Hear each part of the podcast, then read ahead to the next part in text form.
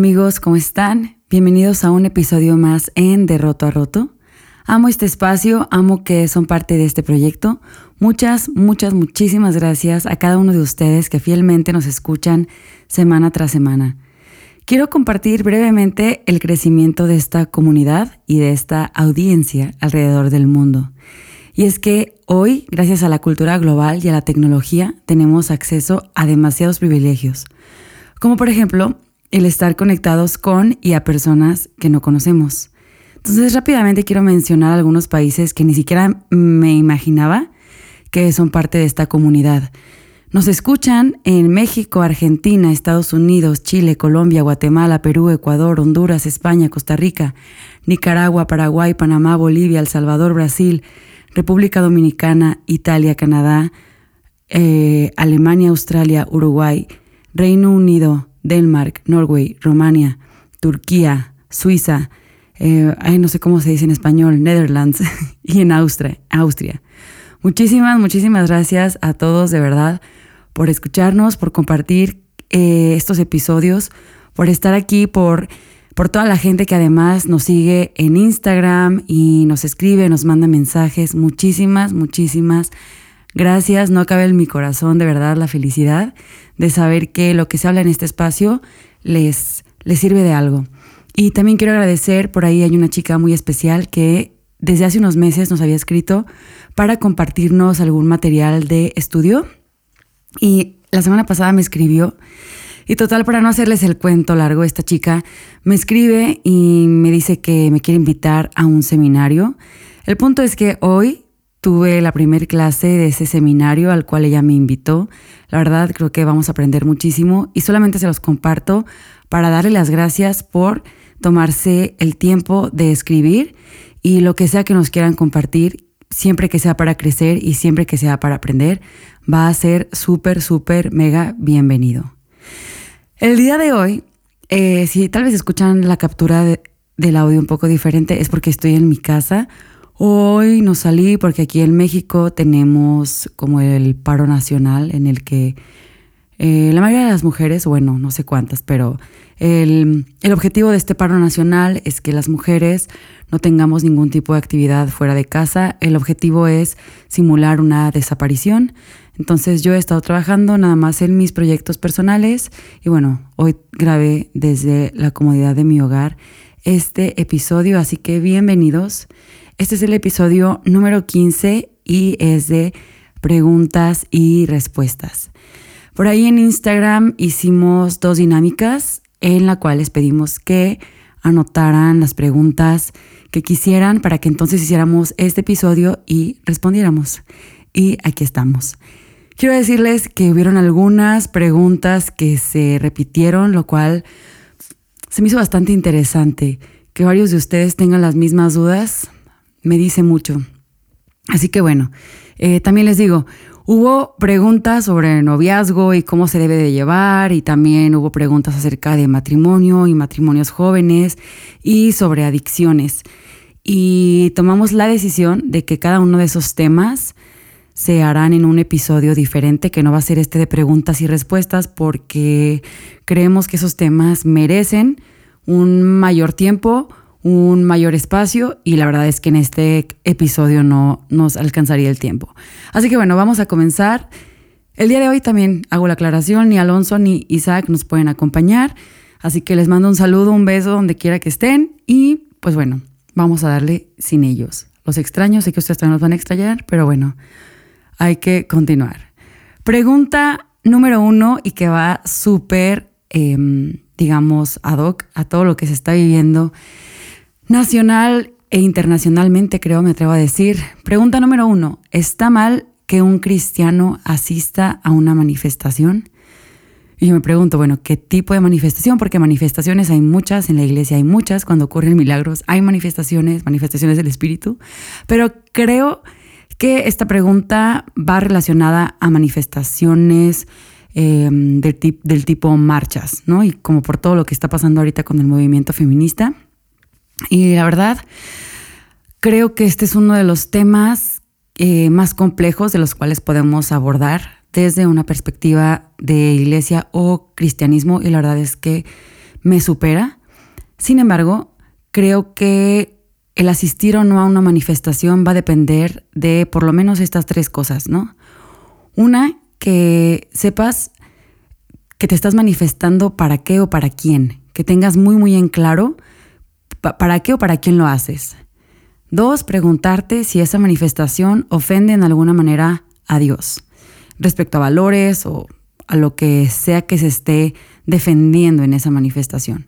O tres, si esta manifestación violenta, agrede o daña a otras personas. Creo que son como tres puntos importantes a considerar si te vas a manifestar para algo. Y mm, tal cual, eh, la palabra manifestación o manifestarse eh, quiere decir que vas a, comunicar algo con cierta solemnidad o formalidad para que se sepa o se haga público. Entonces solamente yo te diría, yo no te puedo decir si, si está bien o está mal, yo lo único que diría es que cualquier tipo de manifestación que lo hagas con un propósito, que investigues bien y te prepares para cualquier situación de riesgo o de preferencia no vayas solo o sola si eres menor de, edad, mucho menos. Y definitivamente si este es el caso, que eres menor de edad, que pidas permiso y no vayas eh, solo. ¿Va? Eso respecto a la pregunta número uno. Respecto a la pregunta número dos, la pregunta dos se repitió eh, y fue qué postura tomar ante el 8 de marzo. Y está mal si voy a la marcha del, 8 de marzo en mi ciudad. Y bueno, em, no te puedo dar una respuesta igual hacia esto, si está bien o si está mal. Eh, no te puedo sugerir que te inclines hacia cierta creencia o postura. Sin embargo, creo que como cristianos, nuestra postura debe de ser de empatía, compasión y muchísimo amor. No tratemos de juzgar por qué ciertas personas se levantan con ciertos argumentos. Más bien entendamos que sus vidas los han llevado a, así como a cada uno de nosotros, a creer lo que creen y a defenderse como sea que se defiendan. Así que está mal si voy a la marcha del 8 de marzo, la verdad es que no, no está mal, siempre y cuando estés bien seguro de que lo que sea que estás haciendo no ofende a Dios y que tienes muy claro el objetivo por lo cual lo estás haciendo. Y esto también lleva a la pregunta número 3. ¿Un cristiano puede ser feminista? Claro que sí. Partiendo de la definición central del feminismo, que es lograr igualdad de, de derechos y condiciones entre los géneros, entonces, sí, un cristiano sí puede ser feminista. Por ahí también sugeriría que investiguen de los muchísimos tipos de feminismo que existen, pero aunque existen muchos conceptos para feminismo, o perdón, más bien muchas vertientes, el eje central es lograr la igualdad de derechos y condiciones, ¿va? Entonces, como mujer, lo que sí te puedo decir es que estoy totalmente de acuerdo en sí defender los derechos de la mujer, en sí buscar equidad, en sí a tener las mismas oportunidades laborales e intelectuales que un hombre. Eh, también en que sí es necesario ser sensibles ante los números de miles y miles de desaparecidas y violadas y golpeadas, no nada más en México, pero en otros países. Te puedo decir que sí a levantar la voz contra la injusticia, tenga el nombre que tenga. Y sin ponernos moralistas, sí a defender y a luchar, pero también sí a tener acciones todos los días. Y de aquí me paso a la siguiente pregunta. Y la pregunta sí, fue, ¿ministerio fuera de la iglesia? Claro que sí, sí y siempre sí, mil veces sí. Todos tenemos esta responsabilidad. Si nos estamos refiriendo a, a ser iglesia fuera de nuestro lugar de reunión de cada domingo, claro que sí.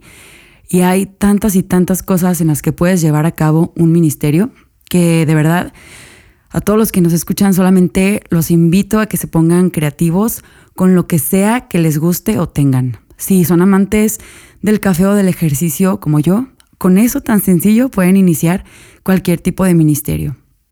Si te gusta el arte, el cine, leer, hablar en público, escribir o ayudar a otros, con todo eso créeme que puedes hacer ministerio fuera de la iglesia y vamos a partir de la base que ministerio significa servir. Así de sencillo. Y quiero aprovechar esta pregunta para explayarme poquito y darles algunas ideas, pero estoy seguro que a ustedes se les pueden ocurrir cosas muchísimo mejores. Quiero poner como ejemplo el ministerio que existe en Tijuana, el Ministerio de la Regadera, que es un proyecto que tiene poquito más de un año y surgió en Iglesia Ancla. Quizás algunos de ustedes han escuchado acerca de esta iglesia con el pastor Esteban Grasnam. Em, la regadera tiene el propósito de permitir que personas de escasos recursos o personas que habitan en las calles puedan tomarse un baño para asearse, tener ropa limpia, corte de cabello y una obra así tan pequeña y tangible cambia sus vidas. Ese es como el propósito de la regadera e investigando poquito para, para mencionarlo aquí en el podcast, mmm, vi que este ministerio incluso ha sido mencionado en diferentes periódicos locales de la ciudad de Tijuana y se ha mencionado como, un, como una labor social en la que la iglesia está mm, pues eh, involucrada, ¿no? Y se me hace algo bien padre porque realmente yo sí soy creyente de que cualquier ministerio que sea que tú lleves a cabo tiene que ir mucho más allá de solamente orar por alguien. Tiene que ser un ministerio en el que de verdad puedas hacer casi casi un cambio al instante en la vida de esa persona y la regadera me parece un excelente ejemplo de esto. Simplemente porque ya alguien que, estaba en la calle, eh, quizás sin ninguna esperanza de nada, porque pues, ¿quién me va a hacer caso? Si quiero conseguir trabajo, ¿cómo lo voy a poder conseguir? Si ni siquiera estoy limpio, si mi ropa no está bien. Que simplemente sea una persona que puede bañarse, puede tener ropa limpia, puede, puede cambiar su vida de una manera increíble y estoy segura que hay muchos testimonios de lo que Dios ha hecho a través de este ministerio, por si quieren ir a buscar. Y bueno, ahora sí me paso a algunas ideas o ejemplos que yo puedo eh, sugerir. Eh, no sé, quizás pudieras iniciar con un comedor público también para personas que no tienen recursos. Esto incluso ya se hace. Puedes nada más tú sumarte a, a la causa en donde sea que sea tu estado o tu ciudad. También yo soy ingeniera, soy ingeniero ambiental y también te puedo decir que por parte del gobierno hay muchísimas cosas que se pueden hacer eh, también como parte de labor social en comunidades marginadas, como tratamiento de agua, recolección de basura, restauración de suelos. También sé que existen por parte de gobierno proyectos artísticos en los cuales tú pudieras participar. De hecho, hay unos espacios que se llaman espacios culturales, donde justo en zonas un poquito más vulnerables o de escasos recursos, en algún parque se crea un espacio para que eh, se ofrezcan clases de baile o de pintura o de lectura o para apoyar a niños a realizar sus tareas. Son obras sociales únicamente para ayudar a otros a tener una mejor vida. A lo mejor sea algo como muy chiquito, pero en estas eh, zonas vulnerables donde la gente a lo mejor no tiene tanto acceso o tantos recursos para, para pagar, que tú puedas ofrecer tu tiempo, ofrecer lo que sabes para que alguien más pueda aprenderlo de ti. Y algo muy, muy importante que quiero decir acerca del el ministerio es que el ministerio no es para brillar nosotros. Recordemos que el ministerio no es una plataforma que nos lleva a la fama. Creo que todo ministerio debe de ir más allá de la exhortación y la oración, como ya les mencionaba, y creo que todo ministerio debe de eh, ser una obra más palpable en la que se puedan cambiar vidas. Y creo que esto realmente demanda muchísimo de nuestro tiempo, demanda realmente ser iglesia fuera, ser luz, eh, mm, demanda pues entregar nuestras vidas a otras personas. Puedes hacer, no sé, noches de cine, de stand-up, ah, movimientos de reforestación o actividades de reforestación. Aquí en Guadalajara, por ejemplo, hay un proyecto en Colomos que se llama Bosque Pedagógico del Agua y es justo para esto, para rescatar como que em, el recurso hídrico de la ciudad y para que más personas puedan tener acceso a agua. Porque no sé si saben, no sé cómo sea en la ciudad de quienes nos escuchen, pero aquí en Guadalajara hay colonias en las que no existe un suministro de agua diario, sino que cada tercer día tienen un corte de agua porque no es suficiente y entonces no se pueden bañar todos los días, no pueden tener acceso al agua todos los días, como la mayoría de las personas.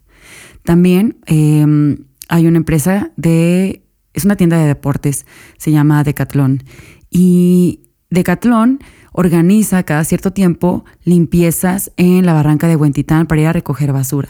O sea, hay como pequeñas actividades que ya se hacen, digamos, a nivel macro, en las cuales puedes participar o, tú simplemente puedes tomar ideas de ahí para comenzar un ministerio. Y a lo mejor tú dices, ¿qué tiene que ver eso con un ministerio? Simplemente el poder tener una ciudad con mejores condiciones de vida para una persona, estás ayudando a que la vida de alguien cambie. O vamos a poner otro ejemplo, el simple hecho de abrir tu casa para tus vecinos, para tener, no sé, algún tipo de estudio, algún tipo de, mm, no sé, una reunión en casa donde puedas escuchar a personas o donde puedas enseñar a niños. No sé, hay tantas y tantas cosas que puedes hacer. Si tienes una pequeña idea, que la desarrolles, así como en episodios pasados hablamos ya de fin de la esclavitud, cómo comenzó de una simple idea entre amigas, algo así, tú con tus amigos, si tienes una idea, de verdad, solamente échale ganas, esfuérzate mucho y sacrificate para llegar a ejecutar esta actividad que quieras hacer y que le estamos llamando ministerio. Va, siguiente pregunta. Espero haber sido clara, clara, con la anterior, creo que fue demasiado larga la respuesta y creo que hablo muy rápido a veces. Pero bueno, ustedes me entienden. Siguiente pregunta. ¿Cómo mantener el balance entre ser inclusivo, amar y aceptar a todos, pero apoyar actitudes o prácticas, pero perdón, no apoyar actitudes o prácticas que la Biblia claramente prohíbe? ok. Balance entre ser inclusivo, pero no apoyar actitudes que la Biblia prohíbe. Va. Mm, creo que esto no es tan complicado no es tan complicado. Creo que yo lo resumiría en algo como comparte la mesa con todos. Antes de rechazar actitudes o prácticas que la Biblia claramente prohíbe, yo te diría mejoras todo lo que la Biblia te dice sí hacer y lo más fácil es seguir el ejemplo de Jesús. Es decir, conoce a las personas, involúcrate en sus vidas, acércate, escucha, Trata de comprender su historia, no trates de cambiar a alguien luego, luego, sea amigo. No te digo que participes en todas sus actividades, pero que sí seas un compañero en tiempos difíciles. A veces la verdad ni siquiera nosotros como creyentes tenemos respuestas a miles y miles de preguntas y la verdad es que creo que ante estas situaciones nuestro silencio ayuda más. Entonces yo te diría, en esto de ser inclusivo es dile sí a todos, en el hecho, en el sentido de acéptalos a todos como son, em, entiéndelos, ámalos, sí ora por ellos, escúchalos, pero acércate, no, no te alejes nada más por ser diferentes. Y mm, creo que mientras tú con tu forma de vivir y con tu forma de Em, hablar acerca de Jesús, de la forma en que tú presentes a Dios, es en la forma en que ellos van a querer acercarse también a Él. Em, creo que eso sería lo que yo te diría. Ama a todos y más que pensar en cómo no apoyo lo que la Biblia dice que no se debe de hacer, más bien es cómo sí apoyo todo lo que sí tengo que hacer. Cambiaría poquito yo la pregunta. Siguiente, nos dicen, hablen sobre los tatuajes. Pues los tatuajes, ¿qué les digo? pues a mí se me hacen una cosa muy bella. Yo tengo, tengo cuatro y cada uno tiene un significado especial. Personalmente, para mí, cada uno ha sido como un recordatorio de un momento crucial en mi vida o un recordatorio de una promesa o de un aprendizaje.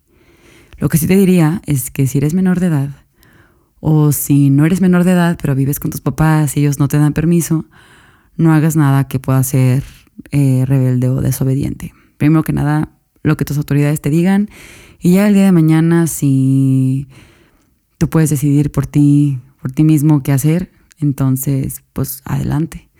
Em, no me voy a meter a algo como bíblico o así, si está bien o está mal.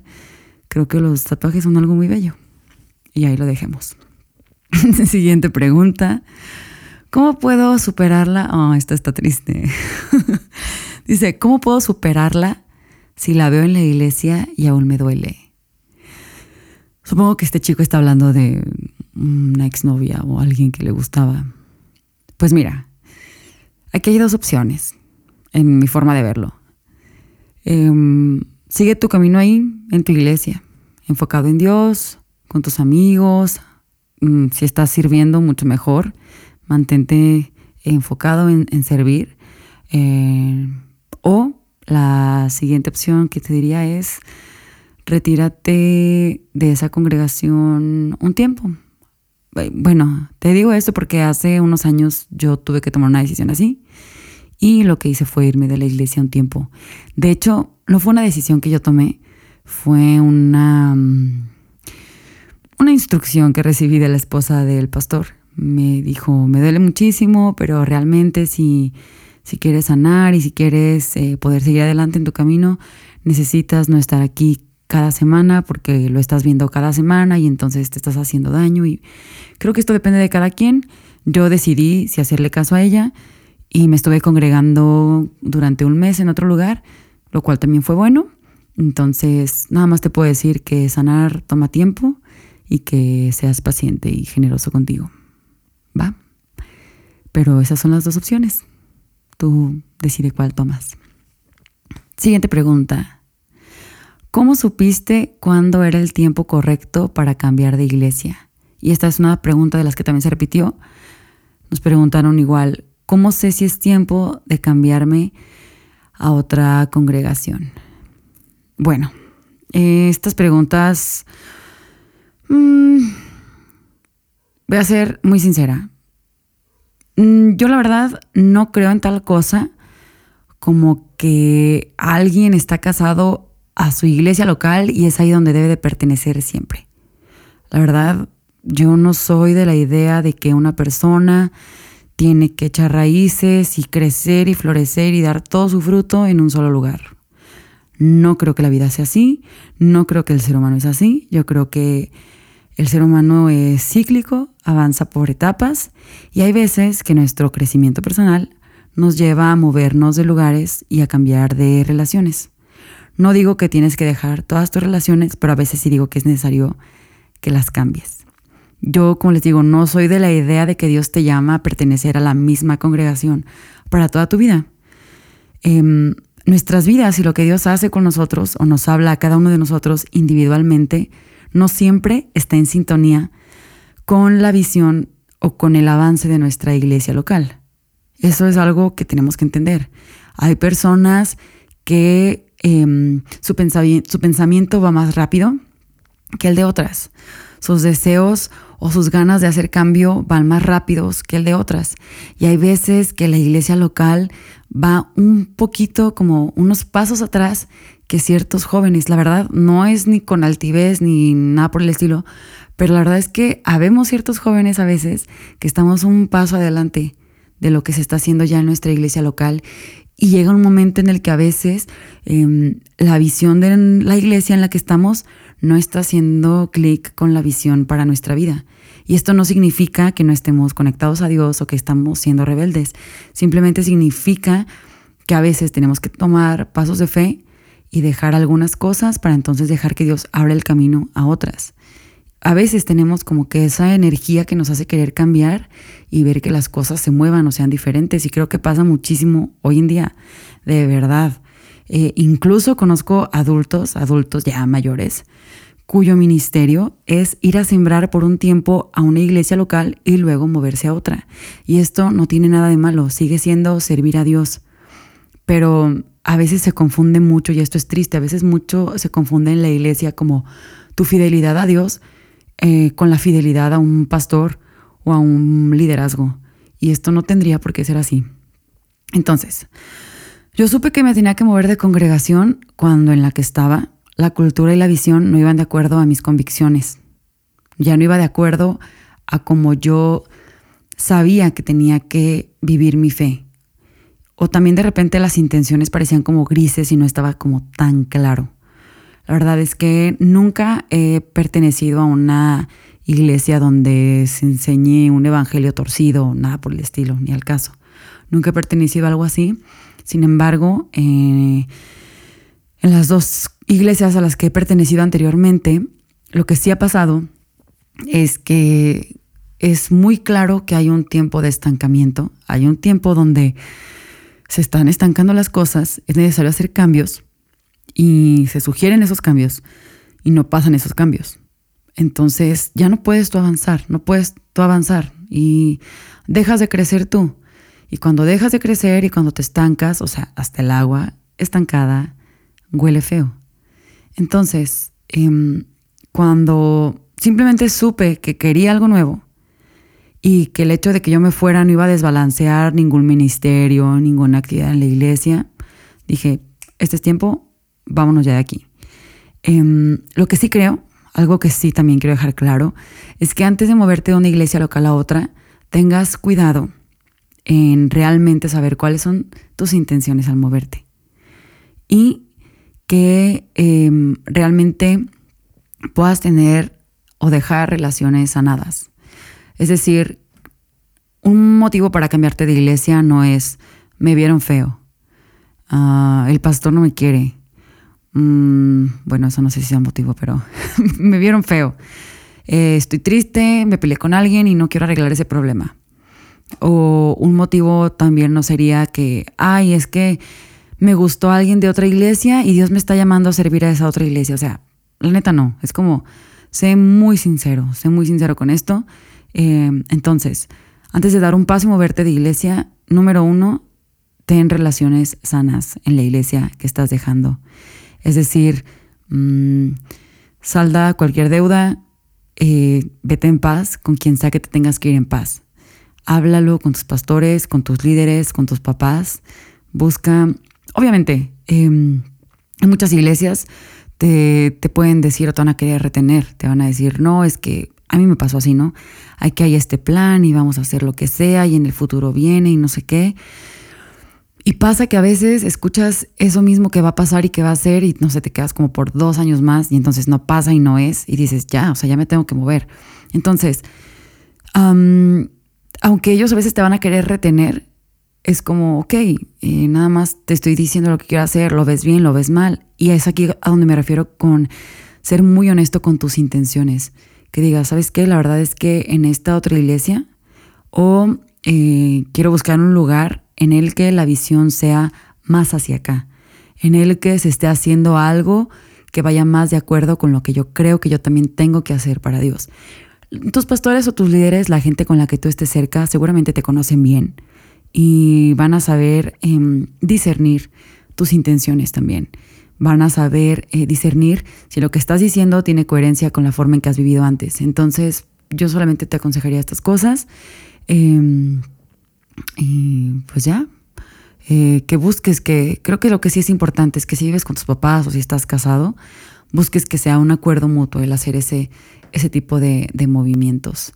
Y también obviamente creo que una forma muy muy fácil para darte cuenta si es un momento de moverte de congregación o no es, claro, en cuanto tú te des cuenta que se está enseñando algo que no, que está, que está torcido, un evangelio contrario al que viene en la Biblia, pues ahí sí te diría ni qué permiso ni qué nada, avisas y ya, te vas, ¿no?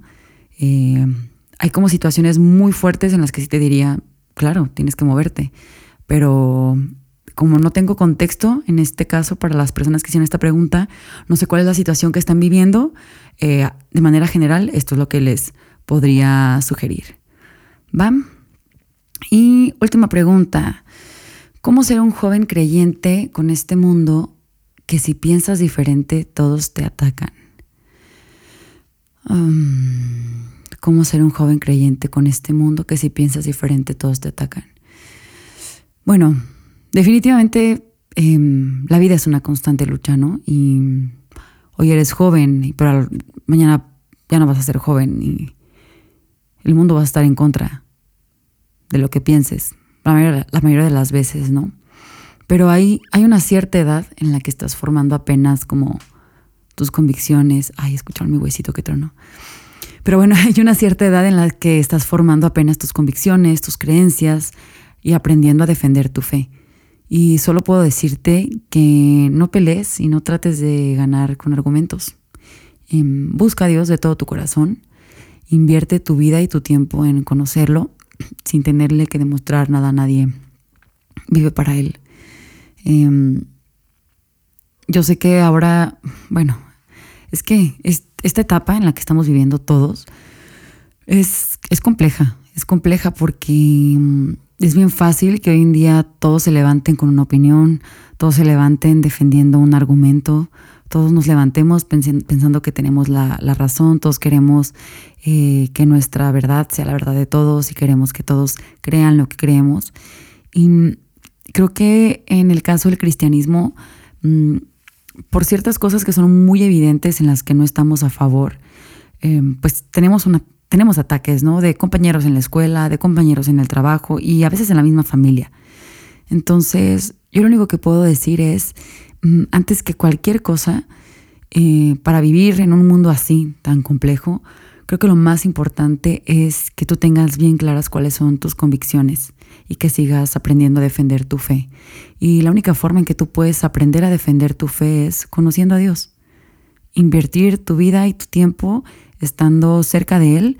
Y créeme que aunque es a veces complicado, mm, Dios te va, Dios te va guiando. Y tienes que saber también esto, Dios siempre va a estar de tu lado para protegerte en situaciones así. Él, pues Él va a estar ahí para ti. Y aunque te rechacen, te critiquen, sea lo que sea, créeme que Dios te va a ir enseñando cómo ser más fuerte en esas situaciones y si tú tan solo dejas que Él te siga mostrando quién es Él, dentro de esto que parece tan difícil, puedes sorprenderte. Y va a llegar el día en que esos ataques o lo que sea que te digan ya no te van a lastimar o doler, sino que los vas a poder tomar de una forma diferente para, pues, para aprender a vivir en, esta, en este mundo complicado. Y bueno chicos, creo que para el episodio de hoy esto sería todo, estas preguntas. Cuando hagamos más dinámicas así, de verdad participen, me gusta mucho como leer lo que piensan y creo que esto iba muy de acuerdo, pues a, bueno, en la gran mayoría iba muy de acuerdo a todo lo que se está viviendo ahorita. Qué, qué tiempo para vivir, insisto, qué tiempo para vivir. No, no nos cansemos de hacer el bien no nos cansemos de buscar a Dios y nos estamos viendo en el siguiente episodio. Les recuerdo que quedaron tres preguntas pendientes y se van a estar respondiendo en episodios completos sobre noviazgo, matrimonio y adicciones. Así que pues gracias por haber escuchado este episodio. No se olviden de seguirnos en Instagram y cualquier duda, comentario nos pueden escribir también a derrotoarroto.gmail.com. Muchísimas gracias y nos vemos.